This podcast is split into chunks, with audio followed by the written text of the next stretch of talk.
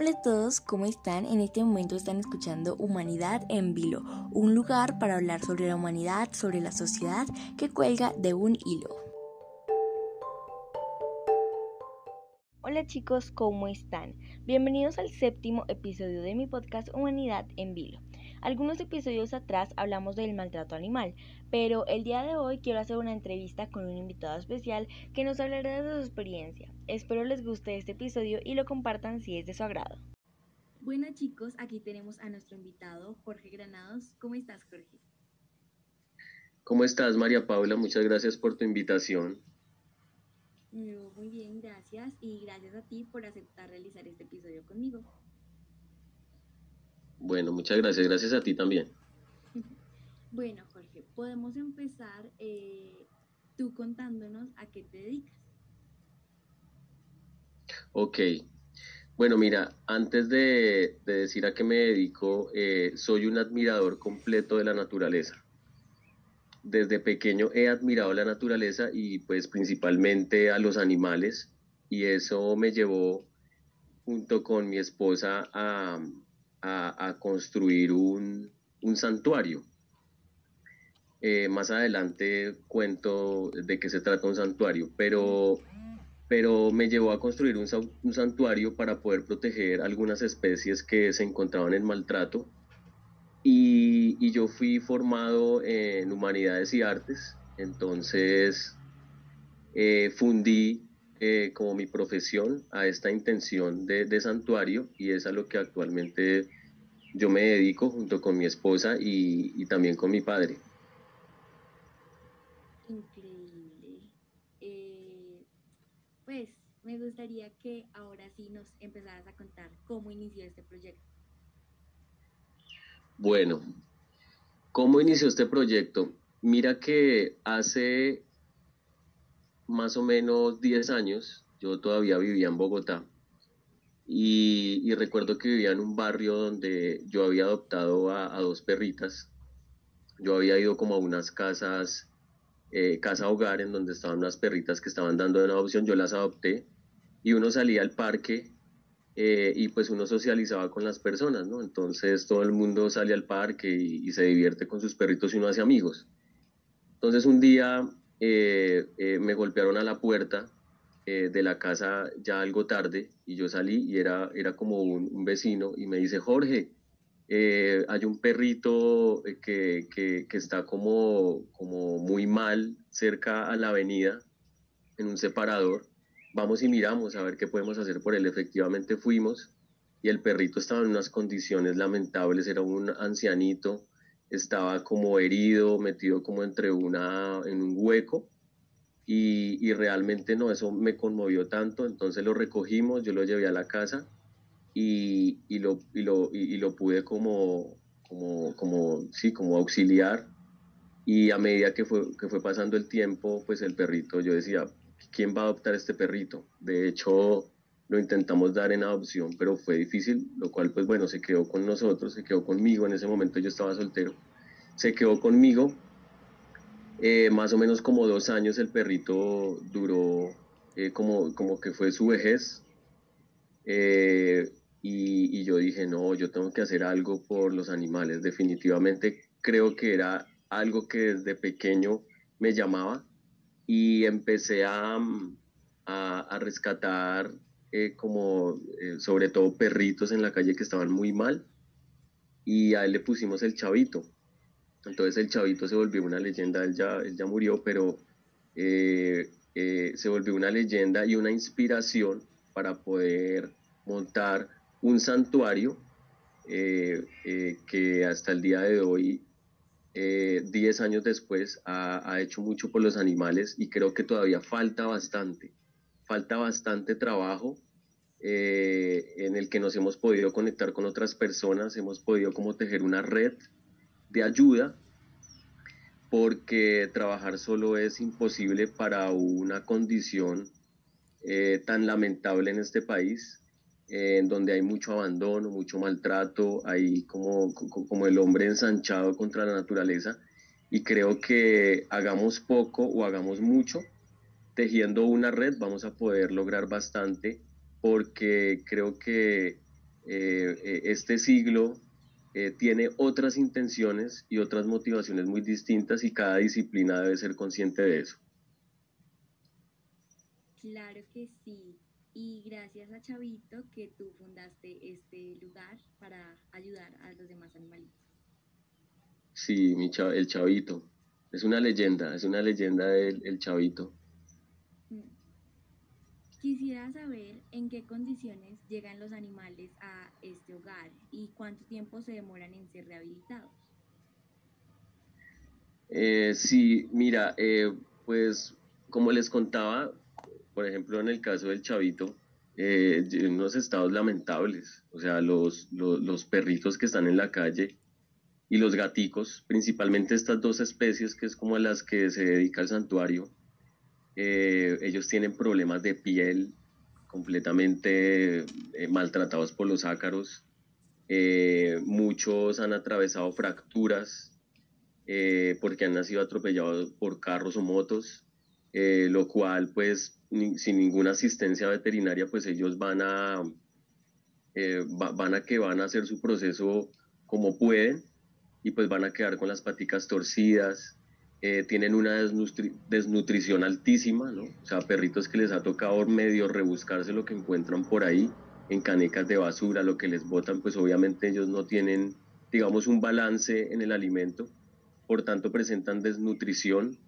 eh, deshidratación también, eh, problemas en los dientes, mejor dicho, podría hacerte una completa lista de, cómo llegan los animales, lo cual es algo lamentable porque no deberían haber animales abandonados. O sea, no, si, revisamos como la historia de por qué tenemos esas cifras tan elevadas de abandonos, vamos a, llegar a, pues, en algún momento las personas, las personas empezaron a abandonar los animales, a, ir por un camino y dejarlos ahí botados. Y pues obviamente sin estar esterilizados, ellos se van a reproducir y, por eso tenemos estas cifras actualmente. Entonces llegan en un estado lamentable, eh, de verdad uno podría decirlo, a, uno le dan ganas de llorar viendo a los animalitos, pero digamos que el santuario eh, ha podido como como sensibilizarse y acoger a los más ancianitos, eh, los que están más vulnerables, los que realmente por ahí se echan y van a esperar es la muerte. Entonces, eh, eh, pudimos como llegar a un número considerable porque no lo podemos exceder por, por estatutos de la, del santuario.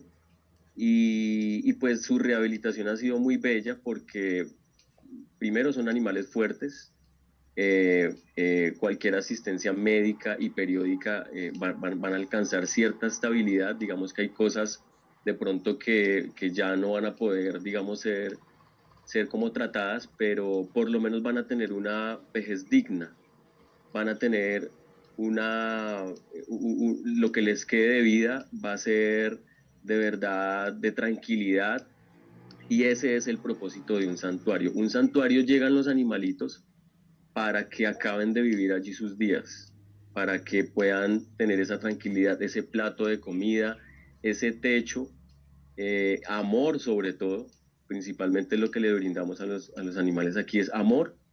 Y, bueno, eh, eh, digamos que Colombia todavía no ha sido consciente que uno también podría adoptar animales que han pasado por, por mala vida, incluso que ya sean ancianitos, ¿no?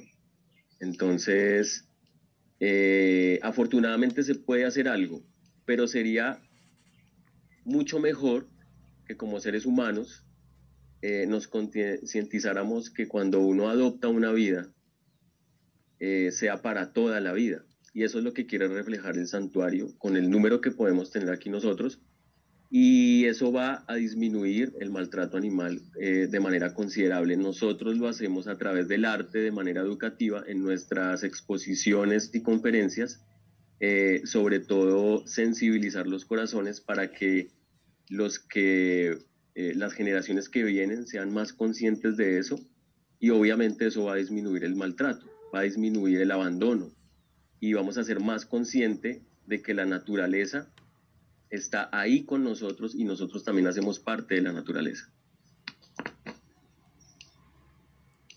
pues me parece súper bonito el trabajo que hacen ustedes con los animalitos, eh, que pues lo necesitan. Y pues sí, uno los ve por la calle en un estado lamentable y pues uno también le dan ganas de llorar. Sí, es, es, inevitable.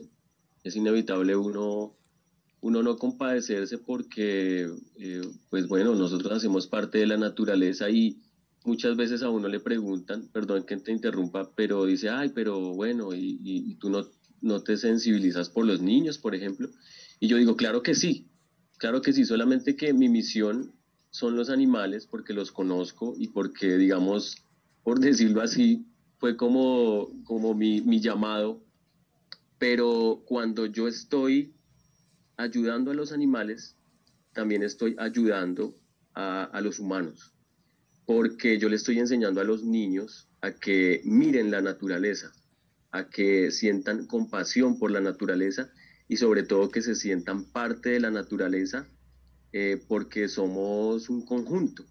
Entonces también estoy haciendo, haciendo por los niños y eso es a lo que yo llamo tejer redes, porque curiosamente eh, eh, uno como, como santuario o como fundación puede tejer red con una fundación, por ejemplo, que ayuda a niños y pueden hacer un trabajo mutuo y eso es lo que pienso que, que, el siglo XXI debe ser consciente de que las disciplinas deben trabajar juntas.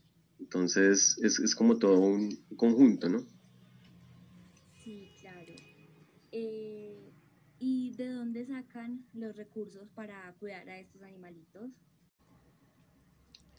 Sí, mira, eh, me, parece, me parece una pregunta muy valiosa porque realmente, eh, de acuerdo a, nuestro trabajo como santuario y de las fundaciones que yo conozco o refugios, es, es, muy difícil conseguir recursos. Es muy difícil conseguir recursos porque primero el flujo de animalitos que, que, van llegando o que, o que se van yendo, de acuerdo a las fundaciones que conozco, en el caso del santuario, Aquí se quedan los, los animales eh, y,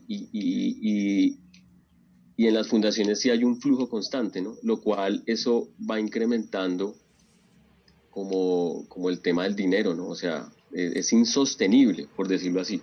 Es insostenible un proyecto de estos. Entonces a cada cual le ha tocado eh, eh, mirar con donantes, eh, les ha tocado hacer eventos, por lo general en redes sociales yo veo que hacen rifas, eh, porque prácticamente se ha vuelto eso como algo privado, en donde, le, en donde a, cada director o a cada institución le toca mirar qué hacer, porque yo me atrevo a decirlo, los gastos son diarios, ¿no? Son gastos de medicamentos, de veterinarios, eh, alimentación, nomás la alimentación es un montón de dinero, desplazamientos, logística, si uno contrata ayudantes, materiales. Entonces es difícil que a cada lugar le toque, por decirlo así, como rebuscarse, incluso poniendo uno de su propio trabajo eh, para el sostenimiento del lugar. Eh, me gustaría aprovechar para decir lo siguiente. Digamos que al uno decidir esta vida, lo hace, sí, lo hace, uno mira de dónde saca dinero, uno ha puesto de su propio trabajo, de su propio sueldo para seguirle insistiendo al proyecto. Y digamos que uno no se quejaría por eso, porque igual esto, esto hace parte de, la, de, lo que uno tiene en el corazón, ¿no? Pero sí, eh, digamos que se ve mucha injusticia en tanto que eh, los gobiernos eh, le han hecho como una mirada de lejos al problema. Los presupuestos, eh, los presupuestos que tiene cada gobierno, ellos tienen que destinar eh, parte de ese presupuesto a esta realidad de maltrato animal.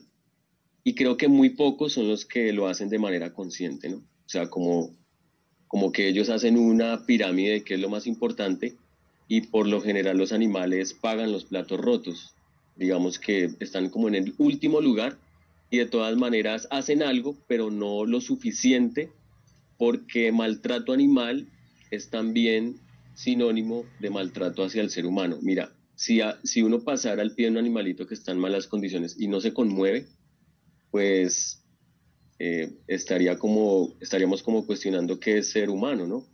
Y, creo que, que, el maltrato animal es un maltrato también a nosotros como seres humanos.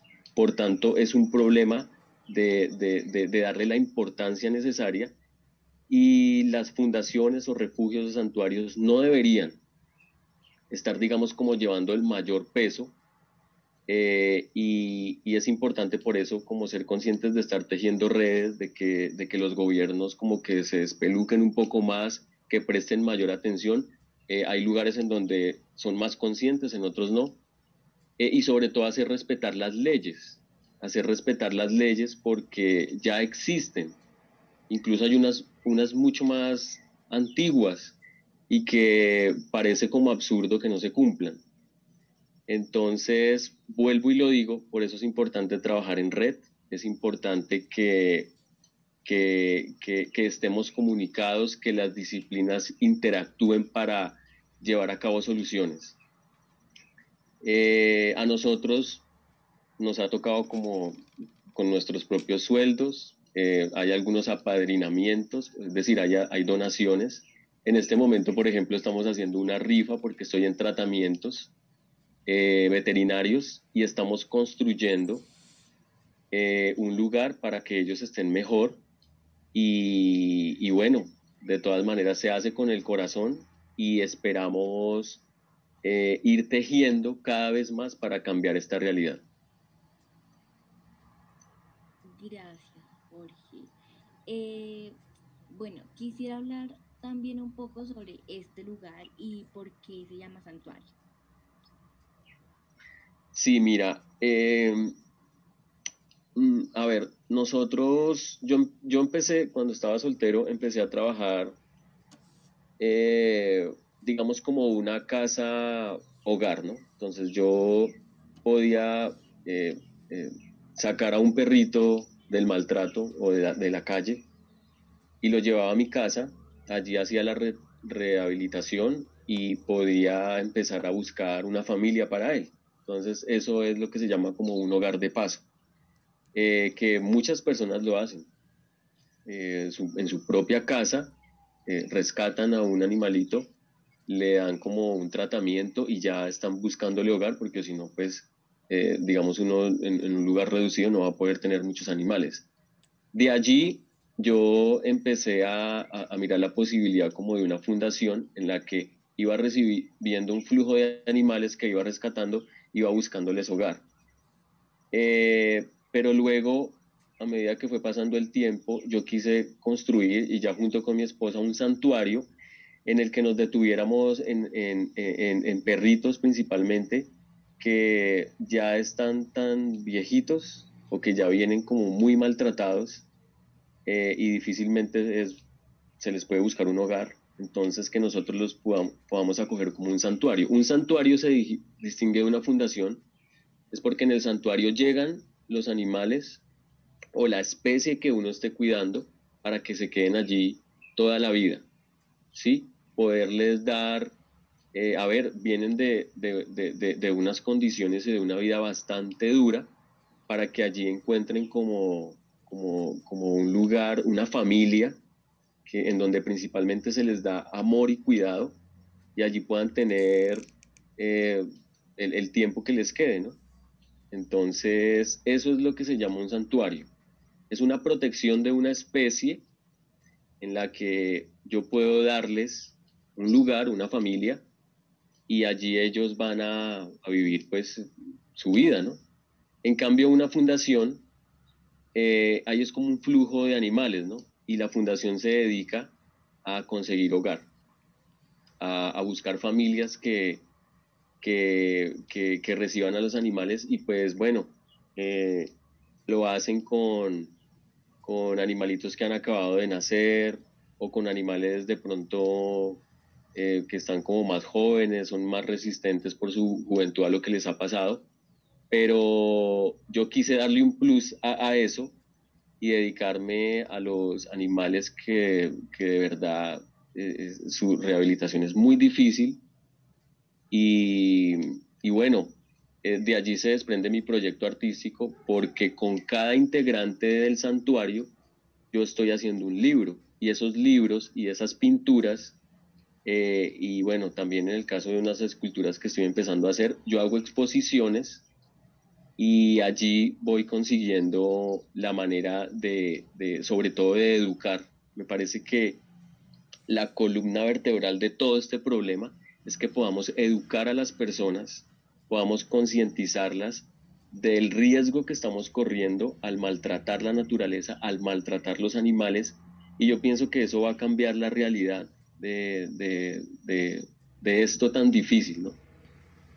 Em, entonces, eh, eh, bueno, eh, también ayudamos a, a, conseguir hogar y cuando una persona le dice a uno, uy, quiero adoptar como un gatito o un perrito, pues lo hacemos de manera indirecta, pero estamos concentrados en, en el santuario, en las exposiciones, en las conferencias y, detenidos en, que el santuario se vuelva una muestra, eh, ojalá de manera internacional, un reflejo de lo que es la tenencia responsable, de lo que es adoptar una vida y poderla cuidar siempre, ¿sí? Poderla cuidar siempre, porque para mí, de verdad, el peor maltrato animal es el abandono, ¿sí? O sea, todos son terribles, pero el abandono eh, es el que nos ha puesto en estas condiciones. ¿Cómo es posible que alguien algún día antes, ¿no? Que compraban disque perritos, hoy en día eso está cambiando.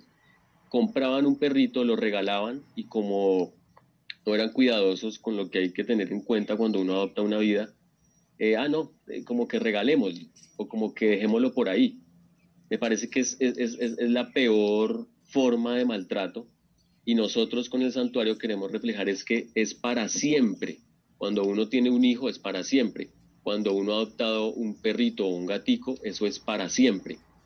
Y, entonces es como, como el mayor reflejo que queremos dar, e, e, es, es cuidar esa vida.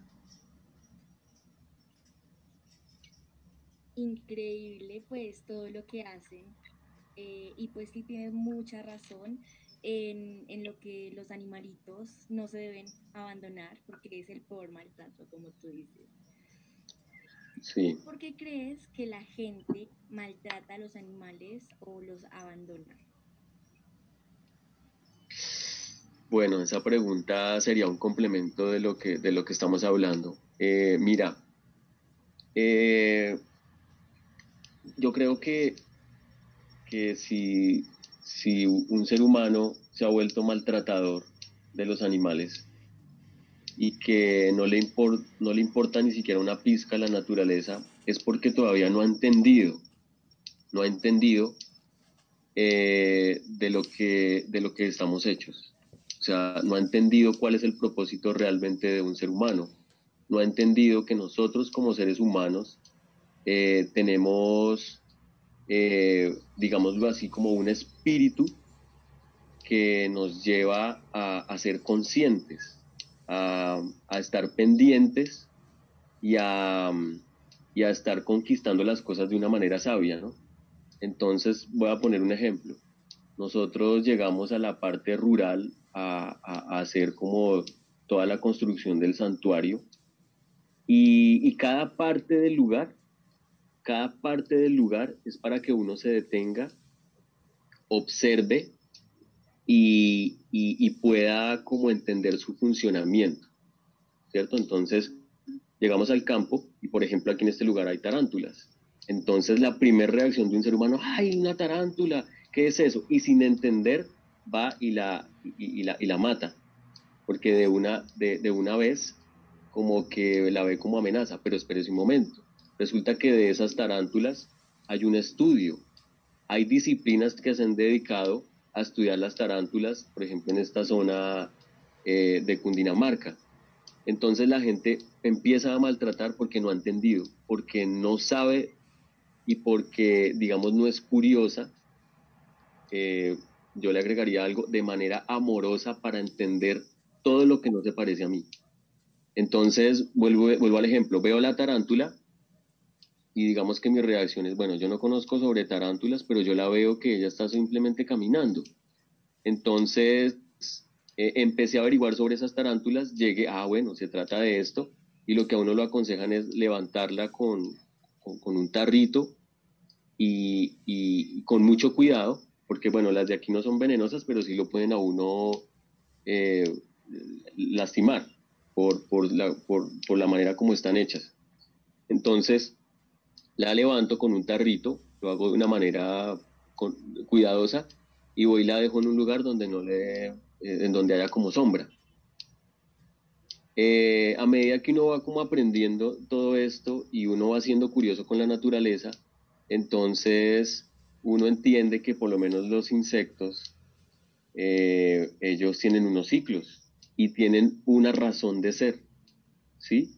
Ellos, e, ellos aparecen por temporadas y tienen una razón de ser. Por ejemplo, en el caso de la tarántula, las tarántulas eh, duran eh, varios años y al, y al nosotros matarlas, eh, vamos a desequilibrar el, el, ecosistema. Y me refiero a ecosistema con nosotros aquí involucrados. Entonces es como tirándome yo una realidad de la naturaleza y eso se hace, los que las matan, por ejemplo, es porque no han entendido, porque no entienden, porque son ignorantes a la hora de, de, interactuar con la naturaleza. Entonces, no me puedo imaginar por qué les ha pasado, por ejemplo, esto a los perros y a los gatos, que son las especies que nosotros estamos cuidando, es porque eh, los humanos los vieron bonitos de pequeños, ay, tan bonito el perrito, pero los perritos hacen popó, hacen chichi, por tanto eso requiere como un protocolo, también se enferman, ellos tienen que bañarse, tienen que ser desparasitados interna y externamente, entonces cuando ya les toca hacer eso, ay, no, pero es que eso sí es como muy aburridor, es que es más importante muy, muy, mueble que el perro, entonces voy, a, voy atrás y digo lo mismo, no ha entendido, a ver, no ha entendido que la responsabilidad de un hijo o de un ser vivo, eh, es una responsabilidad muy distinta a cuidar un piso o un mueble. Entonces, yo sugiero que las personas, a medida que van entendiendo, a medida que van siendo sensibilizadas, a medida que las personas eh, realmente cumplen con la hechura de lo que es ser ser humano, cuando realmente eh, se dan cuenta de la importancia de nuestro espíritu, eh, vamos a aceptar lo que no se parece a, uno, ¿no? Imagínate que si lo hacemos con seres humanos, con nuestros propios, eh, con los que más se parecen a nosotros, eh, muchas personas no entienden eso con el resto de las especies, sino que simplemente como que no entiendo, entonces destruyo. pensemos, por ejemplo, en el agua. Estamos cuidando el agua, estamos cuidando una cosa tan importante para nuestra vida. Estamos cuidando el arbolito que, vemos al salir de la casa. Estamos cuidando, eh, eh, eh, bueno, todo lo que está cerca a, a nuestro hábitat. Entonces, ese es otro propósito del santuario. El santuario principalmente y con su mostrario, por así decirlo, de los animalitos que hemos acogido, queremos reflejar esto en Colombia y ojalá de manera internacional, la importancia de entender, de entender nuestro entorno. Necesitamos entender nuestro entorno y creo que hoy día tenemos muchísimas fuentes. Podríamos decir, uy, el hombre hace muchísimos años atrás pues no, teníamos, no tenía todas las fuentes que ahora y las ciencias como han avanzado, pero hoy en día sí lo, sí lo tenemos. Y además podría yo también decir que eh, veo la tarántula, por ejemplo, o veo el insecto, eh, y puedo entrar fácilmente a Internet desde mi teléfono y preguntarle a Google y decir tarántulas en Cundinamarca y me va a arrojar una cantidad de información y entonces voy a tener eh, una perspectiva mucho más amplia de cómo cuidar esa especie, porque seguramente ella tiene un propósito esa especie está ahí por algo. Y si, y si de pronto se ha salido como de su, de su, de, su lugar eh, natural, Entonces tengo que averiguar ahora por qué está sucediendo esto. Entonces yo creo que es interés y entender. ¿sí? Ojalá que de verdad esto cambie y, y hay muchas personas que estamos trabajando en esto. Eh, incluso me ha sorprendido de personas que, digamos, no tienen que ver con arte ni tampoco con, con ciencias veterinarias o con biología, eh, digamos, ciencias como más apartadas de esto, pero hacen que su disciplina se integre.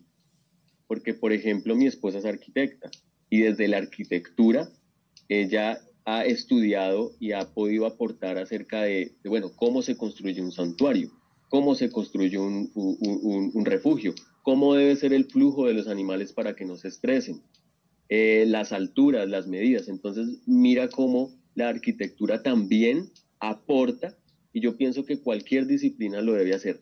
Ese conocimiento debe ser responsabilidad de cada ser humano para que llegue a entender algún día de que hacemos parte de la naturaleza y que nosotros eh, eh, debemos cuidarla. Debemos entender al que no se parece a mí. Debemos entender, eh, de verdad, de Silva, sí, debemos entender hasta el insecto. Entonces, cuido, en el caso, por ejemplo, el refugio, si hay que fumigar, pues debo fumigar para que, para que como que todo, como que, como que uno pueda respetar el equilibrio y pueda disfrutar la naturaleza. Claro que sí, muchas gracias. Y pues para finalizar, me gustaría que le dieras un mensaje a la audiencia. Bueno, María Paula, bueno, muchas gracias por, por, por este espacio. Me parece que haces un trabajo muy, muy bello y, mira cómo, cómo, esta intención que tú has tenido eh, está comunicándole a otras personas y cuando tú le abres espacio a alguien, en mi caso acerca de este tema de los animales, eso va moviendo cosas eh, eh, de verdad en los contextos. Entonces primero te quiero agradecer, pero mi mensaje es, es, es de verdad para la audiencia, es que podamos de verdad admirar ese regalo tan hermoso que es la naturaleza. O sea, la naturaleza no es cualquier cosa. Y cuando yo me refiero a naturaleza, me refiero a animales, a plantas, al agua, a, nuestro prójimo también. Los seres humanos hacemos parte de la naturaleza, la relación que tengo con el otro, la relación que tengo con mi pareja, con mi papá, mi mamá, con mis hermanos. Eh, debemos entender para poder sensibilizarnos y poder tejer esas redes eh, que creo que debería ser la máxima del siglo XXI. Ojalá que, esta década que comienza, ese propósito eh, vaya, vaya avanzando y creo que, que, eh, que, así alguien esté en la ciudad o esté en el campo o tenga un megaproyecto o una mega empresa o simplemente esté en la casa, puede aportar a esta realidad. Desde la casa, desde, es más, vayamos más atrás, desde nuestro amor propio vamos a poder reflejar y vamos a poder eh, avanzar en ese reconocimiento de lo que significa el entorno eh, y de respetar, de respetar esa variedad, de respetar a, aquel que no se parece a mí, de respetar a, aquellos que no comparten las mismas cosas que yo, que yo califico como, como verdaderas o como valiosas. Es entender la, la realidad también del otro, de lo que está pasando el otro. Entonces, eh, ojalá que podamos entenderlo, que nos, podamos, nos podamos sensibilizar y que le podamos apostar a, esa, a esa experiencia de estar vivos. De verdad que, no es más que eso, es esa experiencia de estar vivos y estar vivos significa eh, entender todo lo que sucede Entonces yo, eh, bueno, eh, seguramente por redes sociales podríamos seguir comunicados. Chévere que ahorita hay esa manera de comunicarnos. Y si pueden visitar el sitio ahí en Instagram, eh, más que todo es como la red social que ahorita estamos como manejando, a pesar de que hemos pasado por hartas dificultades de conexión. Pero chévere poder seguirnos, seguirnos en las redes sociales para poder precisamente lo que estaba diciendo, entender al otro, saber el otro qué es lo que está haciendo. Y yo creo que de esa manera se va disminuyendo tanta agresividad y tanta como indisposición a, la vida, ¿no? Porque las personas que hacen mucho daño es porque están atravesando por heridas fuertes, pero también porque hay una indisposición a la vida. Y creo que lo que debemos contagiar de verdad eh, es el amor a la vida, y, bueno, pues yo creo que eh, a nosotros eh, Dios nos ha dado esa capacidad y, creo que es un camino largo, pero demasiado valioso.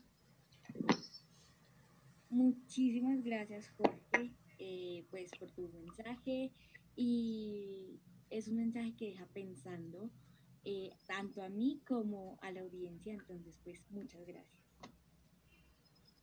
Bueno, María Paula, muchas gracias a ti por el espacio. Eh, me gusta mucho tu trabajo. Eh, muy, muy bueno eso que estás haciendo y, creo que vas a abrirle a muchísimas personas el espacio para poder seguir trabajando por, por nuestro entorno, por la vida. Muchísimas gracias a ti. Gracias.